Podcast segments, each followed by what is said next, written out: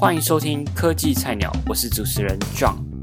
科技菜鸟是一个专访软体创业者、软体工程师、软体实习生的 Podcast。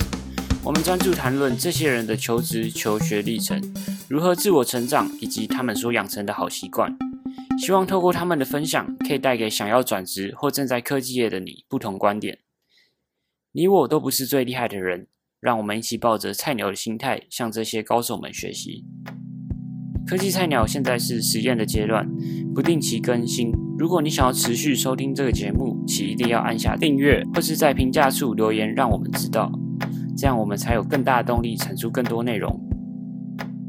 今天邀请到的来宾是在新创公司 Voice Two 担任前端主管的 Suki 黄思琪。不晓得你们有没有用过 Voice Two 来学英文的经验？在二零一七年的统计，已经有超过两百二十万的台湾用户曾经透过 Voice Two 来学英文。大家别误会哦，这集不是叶配。今天的来宾是黄思琪，他在二零一四年的时候也是 Voice Two 的用户，但在使用的过程中觉得有一些地方可以更好，于是他就写了一封快两千字的客服信，还附上了 UI UX 草图寄给 Voice Two。没想到隔天他就收到了 CEO 的回信，邀请他去公司来聊聊。在聊天的过程当中，Voice Two 的 CEO 和他聊他在信里提到的想法跟解决办法。甚至也没有看过思琪的履历，就直接录取了，成为 Android 的实习生。这一待就待了五年。在当上 Voice Two 的前端主管之前，他曾经担任四年的微软 MVP。MVP 的意思是指那些具备微软技术知识以及在微软相关技术社群中贡献突出的专家。那目前全球大约只有四千两百位 MVP，以美国人最多，而台湾只有一百一十位。也因为微软 MVP 的身份，让他有机会可以到国外参与年会、区域性会议，与各国科技人才交流。那思琪会在下集和大家分享，他当初写了两千多字的客服信给 Voice Two 之后，就直接得到 Android Intern 邀约的故事，和现在担任 Voice Two 前端主管所学习到的事情。以及他现在在面试软体工程师会特别看重哪些能力？那在这一期我们会谈谈思琪为什么对城市产生兴趣，他当初是如何当上微软 MVP 的，以及当微软 MVP 可以学习到什么？那就让我们一起来欢迎 Suki 黄思琪。嗨，大家好，我叫 Suki，然后我目前在那个 VoiceTube 看影片学英文这间公司当。呃，前端开发主管，然后目前主要的工作内容就是，呃，会带前端团团队，然后开发我们公司的产品，就是你看得到的画面，都大部分都是我这边负责的这样子。好，那我们先从一个很简单的小问题来暖暖身。好，如果你可以在一零一的看板上留下一段文字给大众看，你会想要写什么呢？呃，因为最近那个。就是亚马逊那边的森林，就是烧的好像蛮严重了，所以我希望今年中秋节大家可以就是 可以到店里面吃就好，可以少用一点木炭。大家是维护这个地球的环境。OK OK，所以你算是蛮在意环保议题的人吗？就是感觉蛮严重的啊，这一次对啊，然后 OK 环境啊等等之类的，地球受到了蛮多伤害。对，OK。好，那我们就正式进入主内容。好，那你当初为什么会对写程式产生兴趣？其实这是一个蛮长的故事，主要是可以从我国中开始讲起。对，那因为我国中的时候，那时候其实还不是很懂电脑，然后但班上又要推派做班级网页这的人选，然后大家不知道为什么他就推荐我去做班级网页。那其实我也不是很会做班级网页啊，我也没有经验。然后那个时候呢，就是我很认真的去学，然后其实国中你也知道，大概十点睡觉就是非常晚了，那时候大概就九点睡觉，嗯，对，然后每天都弄到十二点，然后做了一个班级网页出来，然后最后得了一个佳作，对，那那一次就是就有听到同班的人就口耳相传说什么，哎，做这么烂还有佳作什么之类的，对，然后就哎就有点被激到了，然后后来我就去学 Flash，因为 Flash 可以。呃，做出蛮酷炫的动画的网页，我就很认真的去买书，然后自己在家学 Flash。对，然后后来就是我的呃网页比赛都是用 Flash 写的。对，然后后来隔一年就是拿到了第二名，然后再隔一年啊高呃国三的时候就拿到了也是第二名。对，然后自此之后就我高中就是念到呃高雄高工，就是高职也是要做班级网页或个人网页，然后因为我有这个的，就是一技之长啊，那也是赚点零用钱，对，然后我就是去参加了学校的比赛，然后也有高雄市的比赛，都是用 Flash 去比赛，因为就可以做出很酷炫的效果，然后也比较容易得名啊。了解。啊，对，然后一部分是因为就是顺便赚点零用钱，因为就我们家的状况也没有到就是哎，就是想说要买什么就可以买什么的，就小时候的环境大概是这样，所以根深我一个概念就是我以后要啊想要买什么就就是可以买什么这样子。OK OK，对，所以呃一部分是写程式可以让我赚到一些零用钱，对，然后我上大学之后。呃，也是用我之前网页比赛的那些奖金，就全部梭哈了，买一台摩托车，对对对，然后大学的时候，我的教授那时候我还不会写 App，对，然后我的指导教授就是因为大学快要毕业都要做专题嘛，嗯，对，然后我的指导教授就去外面接了一间叫做台湾租屋网的案子，要回来要跟我们做，他说，哎，你就这个时间点把这个 App 完成，然后其实我什么都不会，对，然后。后来我就跟我的 partner，就是每天大概研究到半夜三点多，然后早上十点多起床，然后开始写，他写两个多月。那你那年好像是二零一一年，对。然后自此之后，我就开始写 app 了。OK，对。然后也是在大学的时候参加了很多校外竞赛，对。然后写城市的相关的，对。然后那时候因为我们系上啊系办公室外面主要都会贴一些就是学生带回来的捷报，就是哎得了什么奖，得了什么奖。对我那时候我的目标就是把系办公室外面的墙上的捷报都换成我的。对，那 OK，可是我我没有成功，对我大概只换了一半。对，就是参加了很多比赛，然后也就是也顺便赚点零用钱啊。就我我也没有到外面去打工，或是对对比较少打工的经验，主要都是靠比赛写 App 之类的，然后就差不多到现在这样子。了解，OK，所以你第一个程式语言是 Flash，对，没错。OK，那那你对于在现在这个阶段，一个想要转职软体工程师的人，你会推荐他先学什么语言？呃，我觉得他先学什么语言，Python 吧，对吧？因为你学一个语言，你要看就是是不是很多人都一起在学，不然。你可能很难在在网络上找到一些资源，或是你遇到困难的时候，就比较没有身边的人可以求助。嗯，啊，我觉得 Python 最近蛮流行的，应该是可以找到很多资源，然后很多学校也有在上课。我觉得，而且它又是一个比较高阶的语言，就比较好懂。对，所以 Python 我觉得还不错。OK，了解。那你觉得过去从国中到现在啊，就是学程式的过程，你遇到最大的困难是什么？然后你当初是怎么解决它的？困难就是，其实你你在学校上的课啊，因为学校可能会教啊 PHP 啊 Java，然后可能会教 C Sharp 啊等等之类。那他们可能一个程式语言就差不多一学期嘛，那一学期差不多教你 if else，然后 for 回圈，然后就哎这学期就结束了，然后下学期换，然后下学期就换一个语言，然后就 if else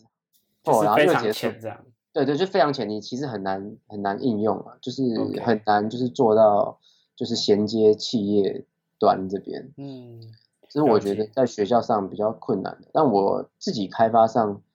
遇到的一些困难是，其实我我当当我还没有那么有经验的时候，我会在想说，哎，我的东西是不是好的？那是不是哎业界都是这样写？那是不是它就很适合大型架构，或者是它能够适用在什么特定的情境？就是没有办法去验证说，哎，到底是好还是不好？就是如果你没有一个学习的对象的话，对啊，主要是大这个部分，嗯。那你后来怎么解决这个问题？呃，其实网络上其实蛮多资源，就是会去参考。对，那一部分是会在自己的专案中实做，或者在啊公司的专案中实做，因为呃我自己的专案跟公司的专案几乎都是就是。百万下载就好几万用户，其实你要测试你的，啊，你要做压力测试，或是要做呃一些效能上的呃验证的话，其实像这种很大的很多用户的产品，在每分每秒都会有可能好几百人在线上，是还蛮好做压测，去验证你的城市码是不是呃能够应付这样的状况。Hello，你是用 Apple Podcast 收听的吗？如果是的话，请帮我一个忙，现在去科技菜鸟的页面按下订阅。我等你五秒钟。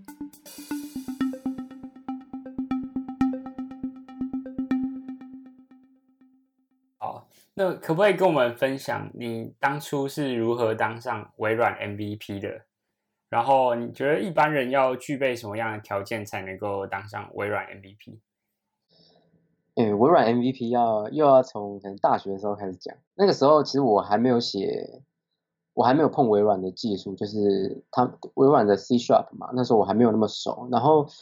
某一天学姐就丢了一个资讯过来说：“哎，这边有一个比赛，你们去参加。”哦，好，那就参加了。对，那我就因为之前有参加一些比赛，然后我只是当时把呃。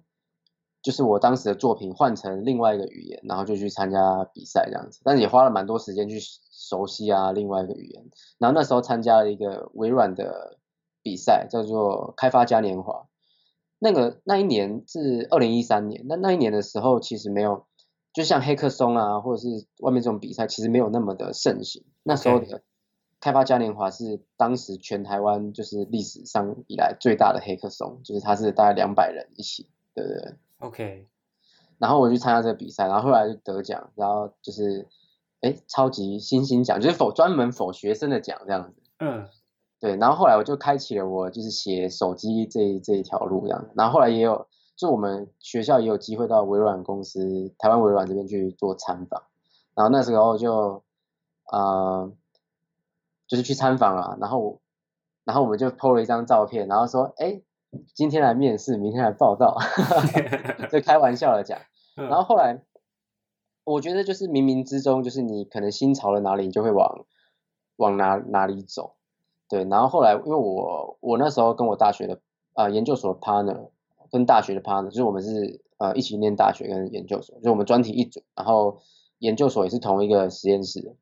对，然后我们会一起参加比赛，他主要会负责文案，然后我主要负责写程式这样子。对，那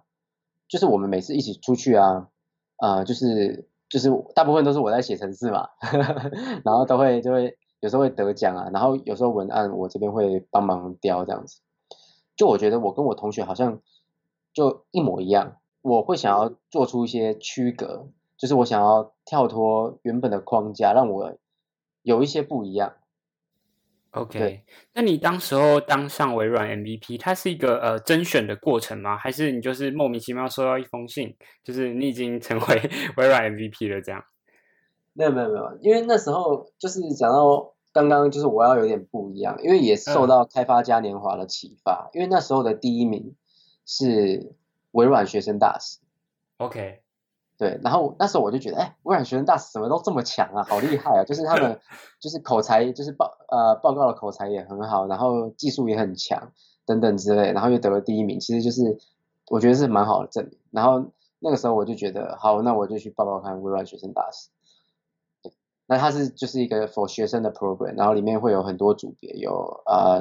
有些新销、企划、设计啊，然后还有城市组这样子。然后后来我就是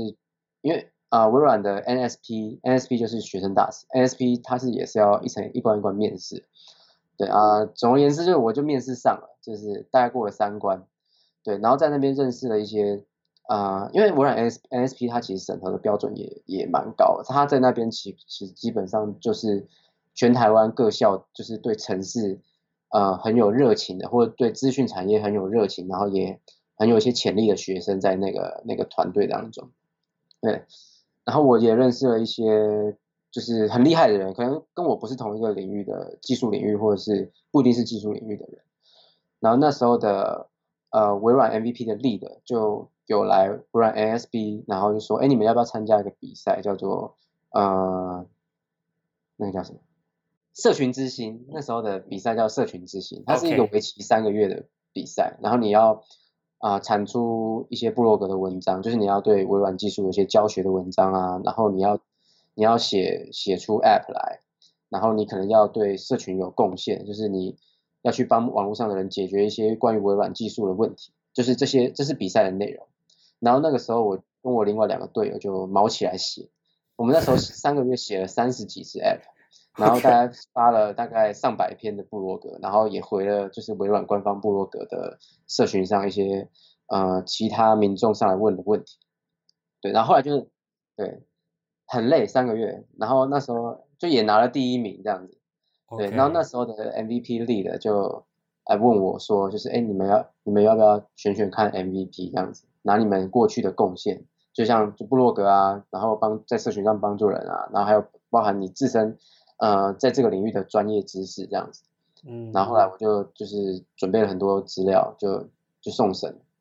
对，那送审的话，台湾区这边会先过一次，然后再送去总部那边过一次，就是你这个人是不是真的？呃，够资格担任 MVP 的角色。对啊，就是那一年，就是呃，还蛮妙。发布的那个日期是四月一号，就是愚人节，就我就收到那封信，他就说：“哎，你当选微软 MVP 这样子。”对，然后就选上了 MVP 这样子。OK，好。那那你当初是看到他有什么吸引你的地方，让你想要花三个月，然后做了三十几支 App 来得到微软的 MVP？其实那时候微软 MVP 我我并不知道这件事情，嗯，因为 MVP 是后来 M V 呃 MVP program 的 lead 来问我们说，哎，要不要选选看？其实我我并当时没有想要就是当 MVP 这个，哦，就是选拔这样子，对，只是因为我自己对比赛就会很认真，就就是。我原本没有要比的，是因为我有一个朋友他突然退出了，然后找我去补，然后但我这个人个性是，一旦我比下去，我就会毛起来比。OK，对，就这个社群之星的比赛。对对，OK，了解。所以你会当上微软 MP，主要有三个阶段，一个就是参加了开发者嘉年华，然后又担任了微软校园大使。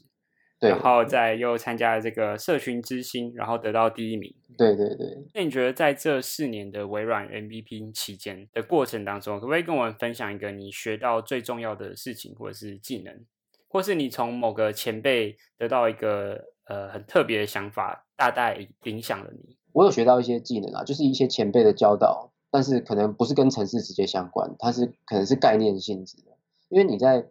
呃资讯领域，你不可能只只需要 focus 在你就是手机的领域当中，你有可能会需要知道啊 web 或者后端一些相关的知识，但呃你不用到很深，但是你至少要知道说，呃你懂这些东西，跟这些人沟通的时候，你可以很很畅快的去了解他们在说什么。就是其实在这个阶段，我有去学习到这件事情，然后一部分是呃因为它呃微软 MVP 其实。在每一个季度或者是每年，其实都会有一个峰会或是年会，对，那我们其实是可以到各个国家参加这些峰会或是年会，对，那在那些国家，其实你会遇到的一些呃国外的 MVP，可能我们我去过日本，有去过大陆的，有去过韩国的，然后去过美国的，对，你可以了解一些当地的啊文化吧，就是开发上的文化，然后大家用的架构是怎么样，就是他们会。做一些技术的分享，那这些技术可能都是非常非常新的，可能都还没有 release 到市面上。OK OK，对对对，如果你想要了解思琪当初写了两千多字的客服信给 Voice Two 后，就直接得到 Android Intern 邀约的故事，和担任 Voice Two 前端主管所学习到的事情，以及他现在在面试软体工程师会特别看重哪些能力的话，欢迎你继续收听下集。Hello，谢谢你听完了这一集。如果你是用 Apple Podcast 收听的话，请帮我评分五颗星和留言。如果你是用 YouTube、SoundCloud、Spotify 等等其他媒体收听，也请帮我们分享给你觉得会对这节目有兴趣的朋友们。不论你是用什么方式收听，都欢迎你到脸书上搜寻“科技菜鸟 Tech Rookie”，按赞、私讯我们，或是加入我们脸书社团“科技菜鸟”，跟我们分享你听完的心得。有任何建议，或是你希望我们访问哪一位来宾，都可以告诉我们。希望听完这一集对你有所收获。谢谢你的收听，科技菜鸟，我们下次见。